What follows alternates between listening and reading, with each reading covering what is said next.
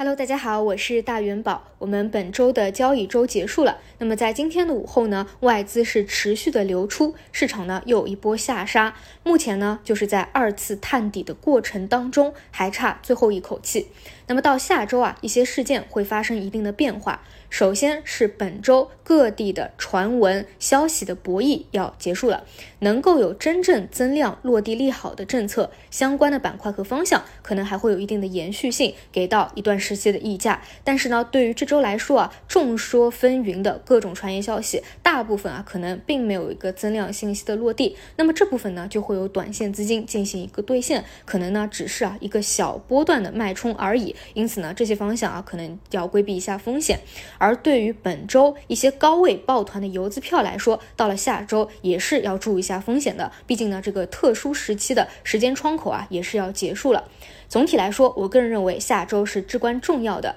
因为事情发生了一点改变。首先就是大会啊是正式落地了，那么定调呢也会完成在本周末啊，包括下周，我们也会陆续的看到一些政策的引导和指向。那如果说搭配我们的技术形态上，把二次探底的双底结构给完成，那么我个人认为后续是真正可以去期待一波趋势波段的行情的，而不是说在之前这一个小级别达到三千一百点的日级别的行情，你把它理解为是一个趋势波段了，那你会回过。头来看，显然不是啊，这两天已经受到中轨的压制，进行了回落，而目前还在探底的过程当中。这也是为什么我这个阶段一直去强调啊，你去前两天两千九百点冰点区去跟随资金，这个是一点问题都没有的。但是呢，我个人认为，如果是还是想要去上重仓啊，那还是要去等待一个更确定性的右侧机会，这样会更加的稳妥一点，也是比较符合我的一个交易体系的。所以呢，我才让大家啊，你要上重仓仓。那还是稍微稳住手一下，耐下一点性子来，然后去真正的把握住趋势波段的行情，而不是短期日级别的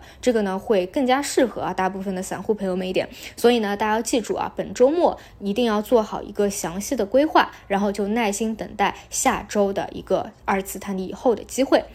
那再说回下周啊，如果说我们的指数会再次下探三千点的话，可以分批去上仓位找机会。这个时候呢，你不要感到恐慌啊，觉得又要暴跌啦，怎么怎么样啊？是不是一些事情发生了改变啊？啊，这个更多是看机会，而不是看风险的，只是去完成一个探底的结构而已。目前呢，沪深三百的估值已经来到了一个长期来看啊，十几年来看一个啊支撑位的附近，而上证指数呢，也是来到了一个。长期支撑位的一个附近，大家要知道啊，在我们的 A 股市场当中啊，除非你是做这种股指期货的，毕竟呢，只有做多才能够真正的赚钱啊。这个悲观者。叫什么正确啊？乐观者才能够成功，这个道理呢是大家一定要明白的。那之所以之前这一波到三千百点不上重仓，那是因为啊本周的各种传言啊、消息啊、博弈啊这种性质太过浓重了，而且呢你不知道真真假假，而且呢像大会啊这个真正定调的重磅的一个事件其实还没有完全的落地，